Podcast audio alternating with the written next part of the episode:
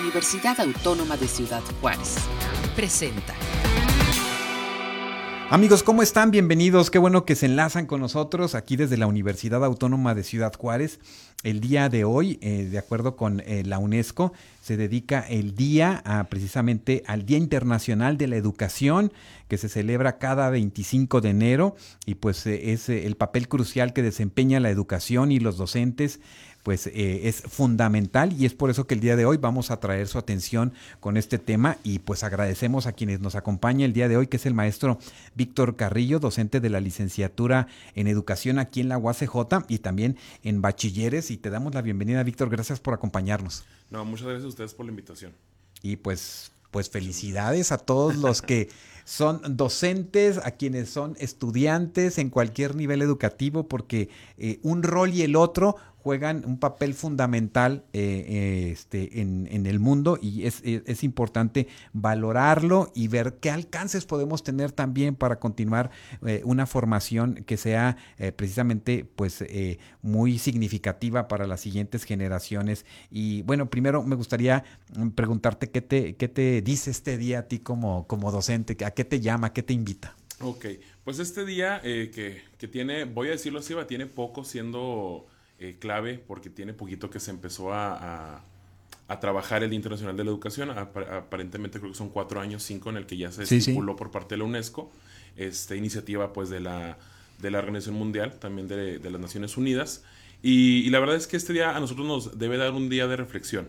¿Verdad? Un día de reflexión porque la propuesta que, que da desde que se, eh, se, hace la fundación de este día o se conmemora, pues es parte de, erradicar el discurso de odio, racismo y otras actitudes que los docentes de cualquier nivel, como lo mencionas ahorita, lo trabajan, ¿no? Trabajamos, este, pues bueno, con nuestros alumnos, eh, acciones de paz, acciones de ser mejor persona, de valores. Entonces nos invita a reflexionar que seguimos o que debemos de seguir trabajando en este tipo de, de claro. actividades. Y precisamente pues en este 2024 la UNESCO eh, coloca el tema de, eh, pues de la lucha contra la incitación al odio, un fenómeno nocivo para nuestras sociedades cuya propagación se ha acelerado en los últimos años con el uso de las redes sociales.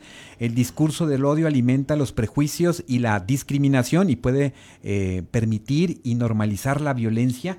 Eh, observamos indudablemente ahora cómo los jóvenes, los adolescentes, a veces inclusive los, los niños pueden tener acceso a, estas nuevas posibilidades eh, que, tenemos hoy en día y que a veces colocan no los valores de la educación, sino estos antivalores que, eh, que de repente surgen en escuelas con casos específicos concretos donde se ha visto afectada eh, psicológica o físicamente una persona en estos ámbitos donde esto se debería de erradicar indudablemente. Así es. Sí, por eso lo menciono, porque este día para nosotros debe ser un día de reflexión y buscar eh, la mejor, ¿verdad? Las mejores estrategias con nuestros estudiantes de cualquier nivel para erradicar este tipo de acciones y actitudes que pudieran ser muy específicas, como bien lo mencionas, o bien este, de manera muy personal, porque también a veces nosotros mismos no nos damos cuenta que tenemos estas actitudes, eh, ya sea alumnos, maestros, eh, sociedad en general, y tenemos que erradicarlas, ¿no? Con, con, con, ese tipo de días de reflexionar para ser mejores. Por ejemplo, estamos hablando de prejuicios y discriminación. ¿Cómo uh, podemos eh, detectar esto? En el caso, por ejemplo, de los docentes y de cualquier nivel, eh, poder estar atentos a esto. Indudablemente entiendo que hay capacitaciones, hay mucho trabajo, eh, mucha lectura en ese sentido, porque al final de cuentas lo que sucede en el aula, en este universo de tantas situaciones alrededor de quienes están ahí eh, queriendo aprender y quienes están enseñando, pueden generarse algunas situaciones que hoy en día ni en ningún momento pudieran ser válidas, pero sobre todo hoy se pone ojo en esa, en esa situación. Así es, de hecho, nosotros como docentes pues tenemos mucho trabajo y, es este muy arduo. Eh, ahorita lo platicamos al inicio antes de empezar.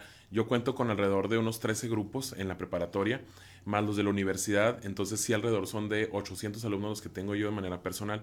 No soy el único, obviamente hay muchos maestros que tienen esta misma cantidad de alumnos. Y a veces, voy a decirlo, eh, no es imposible, pero es difícil a veces ubicar varias situaciones. Sin embargo, uno como maestro en el tiempo de clase tiene que ser muy observador tiene que uno estar bien atento a todas las actitudes, comentarios y acciones que realizan los alumnos dentro del aula, porque ahí es donde podemos detectar este tipo de situaciones. y de ahí empezar a ver y cómo trabajar que se eh, pare o se erradique esa situación con cierta persona en específico. Y a veces también los docentes tenemos que cuidar mucho la manera en la que nos, cómo nos comunicamos con los alumnos, porque alguna palabra fuera de lugar, fuera de contexto, porque también no sabemos cómo vienen los alumnos eh, de la otra materia o de su casa y podemos dañar, ¿no? A veces este, con algún comentario tan simple de alguna actividad, de alguna instrucción. Y, y, es, y es complicado, sí, pero de alguna manera, como bien lo mencionas, las lecturas, las capacitaciones, las pláticas entre los mismos maestros nos ayudan a reflexionar sobre nuestras actitudes y sobre lo que está pasando en nuestro entorno con los alumnos. Correcto. Eh, ahora que también se involucra en este mensaje de este año 2024, el tema que tiene que ver con el uso de las redes sociales, observamos eh, casos muy desafortunados que inclusive han llevado a la muerte a algunos jóvenes, que eh, verdaderamente es algo que no podemos imaginar que se esté pues eh, eh, eh, planteando en ámbitos educativos, a veces fuera del ámbito educativo, pero que no se desliga de ninguna manera y que podríamos tener muchas situaciones de esto. ¿Qué, qué, qué, tienes en mente en relación a esos casos y, que de repente pareciera que son muy aislados? A lo mejor están allá al sur del país o en otro país y nada, que esto está tan cerca como nosotros no nos imaginamos. Híjole, le acabas de dar un, un punto clave eh, dentro, de mi, dentro de mis años que tengo docente, que ya son unos 8 o 9. Eh, justo estos temas, uno los ve alejados, uno no los ve en la realidad, uno los ve en las, sí en las redes, en las noticias, y uno cree que nunca va a pasar, eh, nunca te va a pasar. Y desafortunadamente sí, sí he tenido yo casos, ya son tres casos de alumnos que por situaciones obviamente de este tipo de discursos de odio, pues sí, sí han perdido la vida, sí se han quitado la vida. Y como lo dije ahorita, nosotros tenemos que ser muy observadores porque a veces acciones tan mínimas en nuestros estudiantes nos dan el reflejo de cómo están, aunque muchas veces no los identifiquemos. Pensamos que el alumno, no sé, voy a decirlo así, eh, debe estar triste, eh, no sé, con algún tipo de depresión, eh, que no participa mucho, pero muchas veces es lo contrario. Te puedo comentar rápidamente que yo tuve un alumno que él era el más conocido en la escuela, se llevaba bien con todo el mundo, siempre con una sonrisa hacia los docentes, hacia cualquier persona, y de un día para otro ya no estaba. Obviamente ya cuando uno eh, conoce un poquito más la situación, cuando en el momento no lo vimos, eh, sí se da cuenta uno que pues a los alumnos con, con voy a decirlo, con discriminación, con falta de, reconocer su identidad también eh, de género, porque ahora viene también mucho el tema de, la diversidad, de, este, de estas actividades de inclusión, muchos alumnos y maestros que no conocen sobre estos temas, pues los hacen a un lado y no identifican eh, en sí que eso está pasando con, alumno, con algún alumno y eso genera también algún tipo de discriminación y el alumno lo vive, lo, lo, lo, siente y el maestro y a veces hasta los compañeros no lo ven y suceden cosas que no deberían. Entonces sí, sí, este, como lo mencionas ahorita, no solamente son en cuestiones del sur, eh, creo yo que estadísticamente el estado de Chihuahua es uno de los más grandes con problemas de este tipo. Este, entonces sí es, sí es alarmante para nosotros porque sí es tener más la lupa con las actitudes de cada estudiante. Entonces sí. Correcto. Ah, también estamos pasando ya el tema de que pasamos de de la cuestión virtual por la pandemia, ya pasamos a esta nueva etapa presencial, este, pero también eh, la pandemia nos dejó ver muchas situaciones, muchas actitudes, muchos planteamientos este, que no deberían de haberse dado, inclusive tanto de docentes como de estudiantes. ¿Cómo, ¿Cómo reflexionas eso a la luz precisamente de este día donde estamos precisamente planteando de que, de que hay, hay, hay temas, hay palabras, hay frases que no deberían de utilizarse? Así es. Las redes sociales desde que, bueno, desde antes de la pandemia obviamente, pero la pandemia fue un boom para que las redes sociales fueran una ventana de lo que nos estaba pasando. Porque como no podíamos tener contacto cara a cara, las redes fueron como esa, esa, voy a decirlo, ese contacto directo de la situación que cada quien está viendo desde casa, ¿verdad? Dependiendo. Pero sí las redes sociales han sido un factor, pues sí fundamental para la comunicación, para el trato con nuestros alumnos, porque la, la, educación se, ahora sí que se mudó de ser presencial completamente a ser virtual. Y de alguna u otra manera tuvimos que usar las redes, eh, ya sea educativas o en sí redes sociales, para tener algún, algún este, contacto con ellos. Y obviamente estas palabras, estas frases que bien mencionas que no deberían de estar ahí, pues de alguna manera las veíamos. ¿Por qué? Porque sí se hacían presente, ya sea por la frustración, el estrés del alumno, también el estrés del maestro, porque era muy estresante para nosotros no poder estar con los alumnos cara a cara, tener esa interacción que es cotidiana de nosotros y de repente ya nada más prender la cámara, de nosotros para tratar de verlos y nadie lo hacía. Entonces era estresante porque no podíamos ver qué estaba pasando. No tampoco como que quisiéramos eh, conocer la privacidad porque era parte de, del tema también que se tocaba, de la privacidad del alumno. Pero sí, sí hay como, ahora sí que de los dos lados, frustraciones y a veces llegaba a haber palabras y oraciones que no deberían de salir y que no deberían de estar presentes, pero estaban. Y de alguna manera se puede entender porque sí era difícil para todos. Correcto. Eh, Dentro del mensaje eh, precisamente de este 2024 eh, se plantea que la propagación acelerada de la eh, incitación al odio es una amenaza para todas las comunidades. Nuestra mejor defensa es la educación, que debe estar en el centro de cualquier esfuerzo por la paz. Es eh, nuestro deber colectivo capacitar a los alumnos de todas las edades para deconstruir el discurso del odio y sanar las bases de la sociedad eh, eh, integradoras, democráticas y respetuosas de los derechos humanos. ¿Cómo, ¿Cómo se logra esto? Cuando estamos hablando de una sociedad, un esquema eh, en el cual los estudiantes van a los espacios eh, educativos, pero regresan a su colonia, a su barrio, a su fraccionamiento o quizás a su eh, ámbito familiar, donde quizás hay un esquema este, difícil también para ellos. ¿Cómo se logra hacer esa reflexión? Porque quizás ahí a muchos les puede caer el 20 de que están en una condición de violencia donde eh, eh, pues es complicado este, salir y que quizás dentro de los ámbitos educativos, bueno, pues tendríamos que tenerle alguna luz, alguna palabra para ellos. Así es, primero que nada, eh, es muy importante hacerle ver a los alumnos y a los mismos docentes conocer cuáles son sus derechos, porque muchas veces no los conocen y eso es fundamental para empezar a construir una sociedad. Eh, dentro de la licenciatura en educación, en, en, mis, bueno, en estas asignaturas que yo imparto, ha habido momentos en los que yo les pregunto a los mismos eh, estudiantes, que van a ser maestros en algún momento, les digo, ¿cuáles son sus derechos humanos? Y a partir de ahí empezamos a, a, trabajar y a reconocer personalmente que tenemos estos derechos, que de alguna manera los debemos de trabajar socialmente, pero eh, claro está que esta es una realidad, como bien lo mencionas, que en el aula se da, pero se termina la clase, se termina la, asignatura en sí y se van a su realidad. La tarea que tenemos nosotros es que las actividades, este, contenidos que vemos en el aula, los relacionemos completamente a la realidad, que no se queden en el pizarrón, que no se queden en el cuaderno, que no se queden nada más en un voy a cumplir para que me revisen y ya, sino que esto lo lleven a la práctica social. Yo sé que es muy difícil porque al fin y al cabo tú tratas y el alumno trata de que esto no este, te lo lleves a la casa y digas, bueno, yo tengo derecho a ser respetado, a tener uno, a, que me, no sé, en estas cuestiones, ahora como lo mencionamos ahorita, la diversidad, que, yo que ellos sepan quién soy, cómo soy. Sin embargo, a veces los padres de familia, que también son una parte fundamental de la educación, que no los podemos dejar a un lado, este, también los padres de familia a veces eh, llegan a la casa, como bien lo mencionas, y no, o sea, no les hacen caso, eh, a veces hay acciones eh, negativas o comentarios negativos y el alumno de nuevo llega al día siguiente a clase con bajo autoestima, con ganas de no aprender, de no hacer. Y obviamente eso es trabajo, no digo malo para nosotros, sino es volver a empujar al alumno a que siga, a que siga adelante.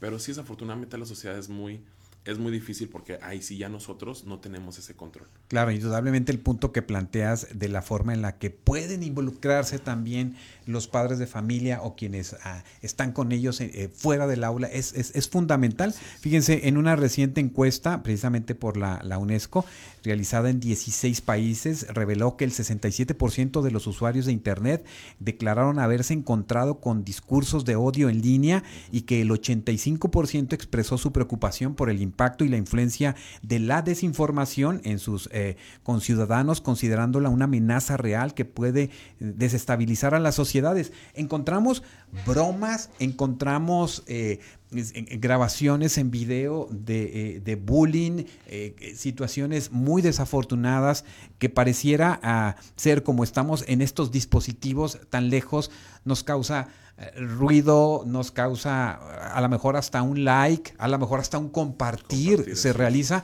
y no entendemos que esta situación lo único que hace es promover estas, estas situaciones que viven y padecen muchos jóvenes, eh, niños en el mundo. Así es, de hecho, algo que, algo que he visto mucho, justo como lo mencionas en redes, es eso, ese compartir, esa situación de que hacerse viral y a veces es por el mismo morbo, en la misma, eh, vaya, no sé, el, el, como dices tú, se te va o, haces el like y este video, estas imágenes se hacen eh, más visibles, más visibles y la gente no se da cuenta que estamos promoviendo justamente eso, un odio o, una discriminación hacia algo que está pasando eh, lejos de nosotros. Ahorita hay redes que, no sé, escribes un comentario ofensivo y te bloquean. Entonces eso se me ha hecho muy, muy interesante que hay ciertas redes que tú promueves algún comentario negativo, alguna situación ahí ofensiva y luego lo te bloquean. Pero hay otras que abiertamente hasta videos tan explícitos de situaciones muy, muy feas eh, se hacen virales. Y la gente, pues ahí está, ¿no? Presente, ahí está dándole like, ahí está comentando. Y sí, bien lo menciona esta encuesta, pues el discurso de odio se está propagando tan rápido y lo estamos viendo tan normal que creemos que no va a pasar como bien lo decíamos ahorita en nuestra realidad, pero sí sucede, desafortunadamente. Correcto. Estamos en, un país, eh, bueno, nosotros, eh, eh, si hablásemos de Estados Unidos, estaríamos hablando de que el tema de la raza es un tema eh, muy, muy socorrido para entender la dinámica social de este país y donde entendemos que están los afroamericanos, los latinos, los asiáticos y donde se genera a veces un señalamiento de odio porque eres de tal o cual raza. Pero como eso lo vemos en Estados Unidos, pensamos que en nuestro, en nuestro país eso no sucede. Pero también recordando que dentro de los espacios eh, eh, educativos hay personas que son de Veracruz, de Chiapas, de la Ciudad de México, y aquí encontramos un rechazo muy importante que parece que no existe, pero que está muy latente en, los espacios. ¿Qué nos comenta sobre eso? Sí, de hecho, eh, pues ya sabemos que Ciudad Juárez... El tema de la discriminación, ¿verdad? sobre todo. Sí, el tema de discriminación en Ciudad Juárez es muy fuerte porque justo somos frontera, justo somos también una ciudad que está construida, ahora sí ya, vamos a decirlo históricamente, por diferentes... Eh, voy a decirlo, hasta ciudades y países, ¿verdad? Porque aquí vamos a encontrar así de todo. En la escuela nos hemos topado ya, eh, ahorita con esta oleada fuerte de migrantes, con alumnos de Venezuela, con alumnos eh, hasta de República Dominicana me ha tocado, ¿verdad? También tener alumnos. Y para ellos eh, es llegar, es trabajar, pero desafortunadamente los mismos, voy a decir, la misma sociedad, los mismos compañeros, a veces hacen esos discursos y comentarios racistas y los compañeros pues se sienten obviamente, voy a decirlo pues menos, ¿no? Y uno trata de que no sea así. Uno trata de que no, pero como lo mencionamos ahorita, eso es en el aula, eso es nuestro trabajo como docentes, pero ya afuera, pues obviamente las actitudes de los demás eh, ya no podemos ahí hacer, hacer un control. Padres de familia son importantes, eh, personas en general, pero sí el discurso de la discriminación sí se ve muy presente obviamente en las aulas todavía. Claro, pues eh, mira, somos una, una frontera con, con el flujo migrante, con el fenómeno migratorio latente históricamente y lo va a seguir siendo por lo que nos reste de la existencia en estas regiones fronterizas y el tema de cómo estas personas, este, jóvenes por ejemplo, o niños y niñas en las aulas, eh, pues de, una manera eh, vulnerables, ¿no? Porque no, no están en su país, no son de este país, se saben extranjeros y de qué manera este, quizás la discriminación y el odio puede hacerse latente. Eh, ¿cómo, ¿Cómo se dota a los alumnos de habilidades para reconocer, responder al odio y a las injusticias? ¿Cómo se prepara? ¿Cómo se, se entra en esta, este planteamiento? Porque indudablemente en los espacios educativos de cualquier nivel está eh, el, que tenemos que trabajar el tema de, de, colocar los mejores valores para que sean los mejores seres humanos, las mejores personas, los mejores ciudadanos, los mejores hijos e hijas. Sí, pues eh, justo el, trabajo que tenemos que hacer nosotros son trabajos en equipo, eh, trabajos de comunicación, trabajos de cómo el alumno tiene que ver las diferentes formas de comportarse de los alumnos de otro, de otro lado, de otro país, como bien lo hacemos ahorita, pero ver cómo de alguna manera reconocer que somos, aunque seamos de diferentes lugares, somos humanos y tenemos los, las mismas actitudes, los mismos privilegios y los mismos valores. Claro, cada quien los ve de diferente manera. La comunicación es un factor muy importante. La comunicación es clave para todo. Dentro de las actividades que yo realizo en mi aula, que te digo, he tenido alumnos obviamente de Honduras, de Colombia, de Venezuela, es, es muy gratificante ver cuando los alumnos trabajan en conjunto. Y sí, la mayoría a lo mejor son de Juárez y tienen este, este compañero que es de otro lado, ¿verdad? De otro país y de repente la creatividad, las palabras, eh, la comunicación que tiene esa personita hacia los bueyes y los, los juarenses en específico, eh, impacta mucho, ¿no? Y de repente ya los veo eh, siendo amigos, de repente los veo siendo ya muy compañeros Y vaya, la comunicación es clave, la comunicación es clave y el trabajo en equipo es clave para que todo esto de alguna manera reconozcan que sí, podremos ser de diferentes lados, pero al fin y al cabo somos seres humanos y tenemos lo mismo. Claro, indudablemente esa, esa comunicación que abre los mundos, que abre el horizonte, esta comunicación interpersonal, eh, que eh, en ocasiones pareciera que hay un límite entre estudiantes y docentes, pero pienso que también hay que fortalecerla para poder entender las realidades eh, que, solamente en el aula se pueden detectar y observar. Eh, quizás hay eh, muchos elementos distractores en los que están actualmente inmersos los jóvenes, las jóvenes, y bueno, pues es importante como docentes tomar pues esta batuta y en qué momento poder también entender y educarnos que existen leyes y políticas que abordan quizás estas situaciones cuando ya llegan a un extremo y también tendríamos que entrar eh, precisamente para acompañar, para eh, limitar a quien está siendo, eh, quien está siendo el agresor, agresora, esta situación que puede desbordarse, como ya hemos visto en algunos casos, en una cosa, en una situación muy trágica. Sí, así es. Yo, yo, lo, yo siempre lo, lo menciono. No hagas lo que no quieras que te hagan a ti. Entonces, esa frase es muy importante hacerla a veces con los compañeros porque justo estos discursos de odio, cuando existen estos tipos de discriminación, o voy a decirlo, ¿verdad? Sí, sí, comentarios negativos, siempre hay que hacer ver a los alumnos que no hay que hacer nunca nada que no te gustaría que te hicieran a ti. Porque a lo mejor piensas que tú no te lo mereces, que tú no lo vas a obtener algún día, y siempre de alguna manera llega. ¿no?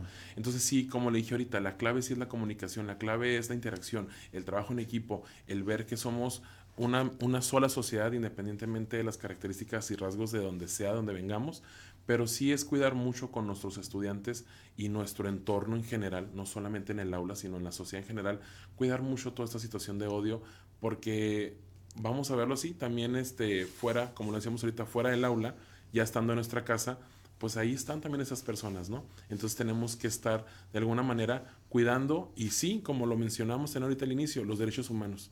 Saber que tenemos derechos, que de ahí nace justamente el Internacional de la Educación y tenemos que saber y conocerlos. Correcto, no, pues eso es importante y también entender en qué momento, bueno, pues eh, podríamos a, a llegarnos a las leyes, a, los espacios jurídicos, a veces si esto es necesario, este, y bueno, pues estar ventilando constantemente estos temas en el aula es, es muy enriquecedor cuando los jóvenes logran entender que tales o cuales acciones pueden vulnerar a otros, este, es, es, es importante eh, plantearlos. ¿Cómo los sientes a los jóvenes de receptivos cuando se plantean estos temas que en ocasiones a veces hasta salen de los temas eh, eh, por los cuales algunos maestros le dedican algo, algo de tiempo a esto y es muy valioso este, también. Y, bueno, pues es interesante que, que, los escuchemos. ¿Cómo lo, lo, observas ese sentido? Ahorita, ahorita ya son, ya es este, muy receptivo por parte de ellos. Eh, hubo un tiempo que empezó mucho la, la oleada de, de, voy a decirlo, ¿no? De cuidar mucho eh, lo que pasaba en la escuela, ¿no?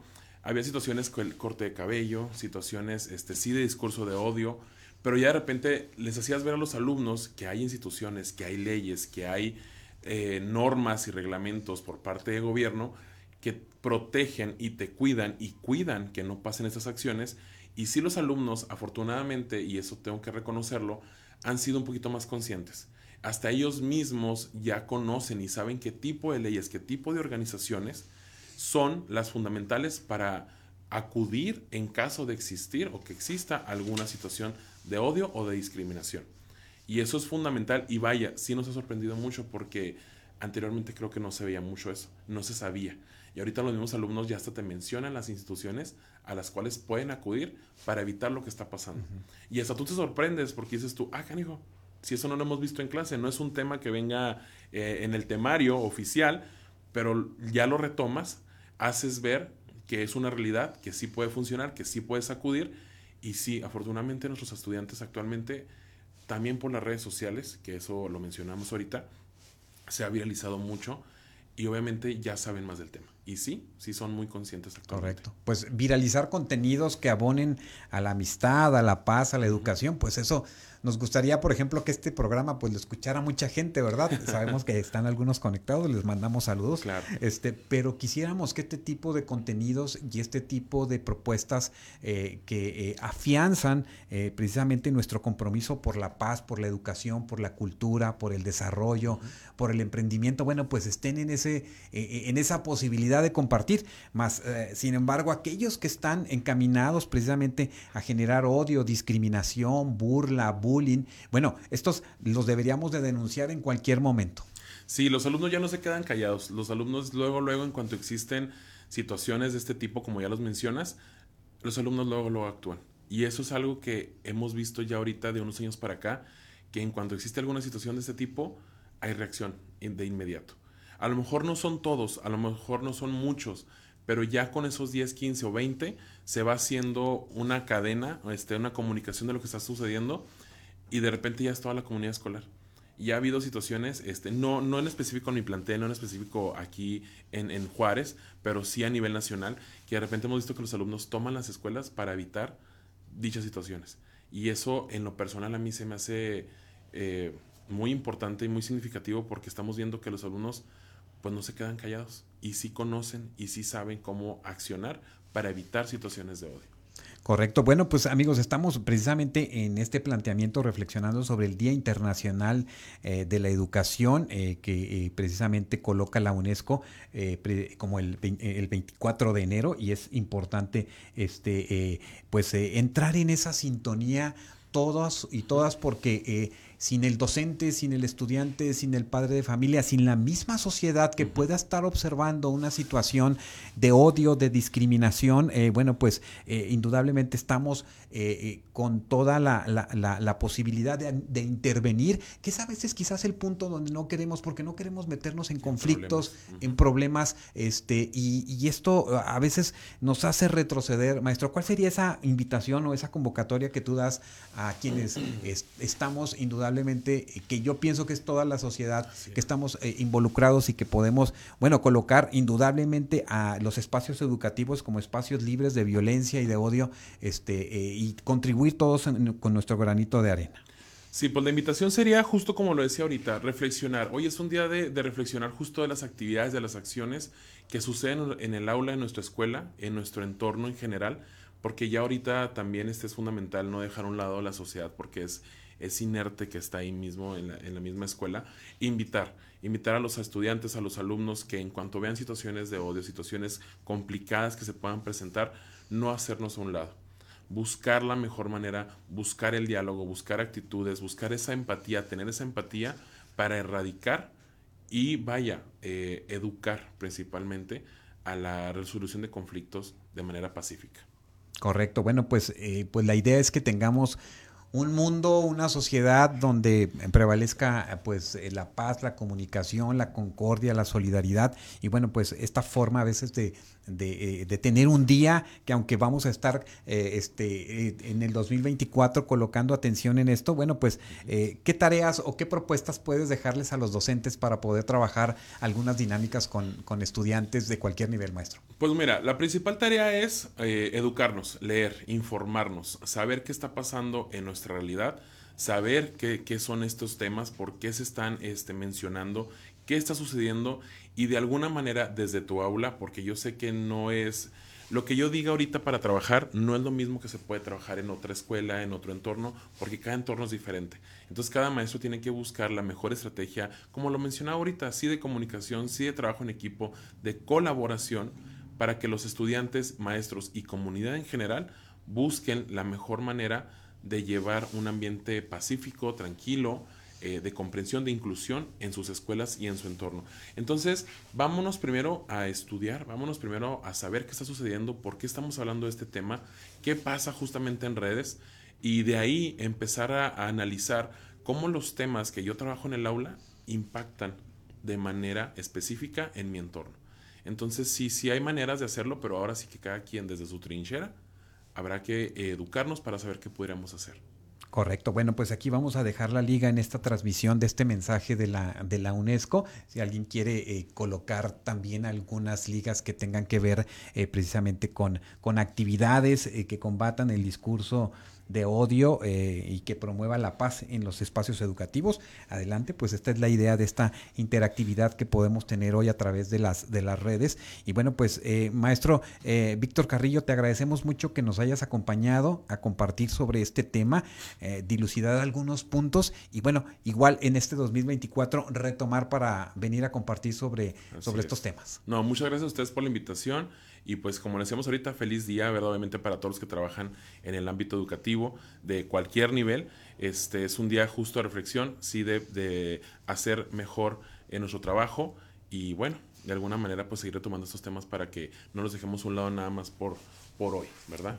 Claro que sí, y bueno, y reconocer todo, todo el trabajo tan grande que hacen todos los educadores, educadoras, eh, para precisamente que estos espacios sean seguros para los niños, las niñas, los jóvenes, los adolescentes, eh, este, y que sean espacios uh, eh, seguros eh, y que indudablemente aquel padre de familia que va y deja a su hijo, a su hija en estos espacios, esté con esta, con esta certeza, ¿no? De que se promueve todos estos, estos eh, planteamientos de paz y solidaridad en, en esta, eh, en estas comunidades que se hacen en, en, los espacios educativos. Y bueno, indudablemente en este Día Internacional, pues comprometerse a defender el derecho a una educación de calidad que reconozca los derechos humanos de todas y cada una de las personas, significa comprometerse meterse pues con el futuro pacífico para todas las personas en el que cada cual pueda vivir una vida digna, con comprensión y respeto mutuo, Así concluye es. pues, precisamente este mensaje de la UNESCO en el Día Internacional de la Educación. Y bueno, todos colocar ahí nuestro granito de arena. Así es, nuestro granito de arena desde, desde nuestro espacio, así es. Claro que sí, pues muchas gracias, este maestro Víctor, por acompañarnos aquí en UACJ Radio. Y bueno, pues estamos atentos a, a, a seguir hablando sobre estos temas eh, y, y, seguir colocando eh, pues el, el valioso trabajo que se hace desde los diferentes niveles de la educación, este, a quienes están atentos a ello. Muy bien, muchísimas gracias y seguimos a la orden para cualquier situación. Muchas gracias. Eh, y bueno, pues con esto concluimos esta transmisión, amigos. Gracias por escucharnos y hasta nuestro próximo encuentro. Este fue un programa de la Dirección General de Comunicación Universitaria de la Universidad Autónoma de Ciudad Juárez.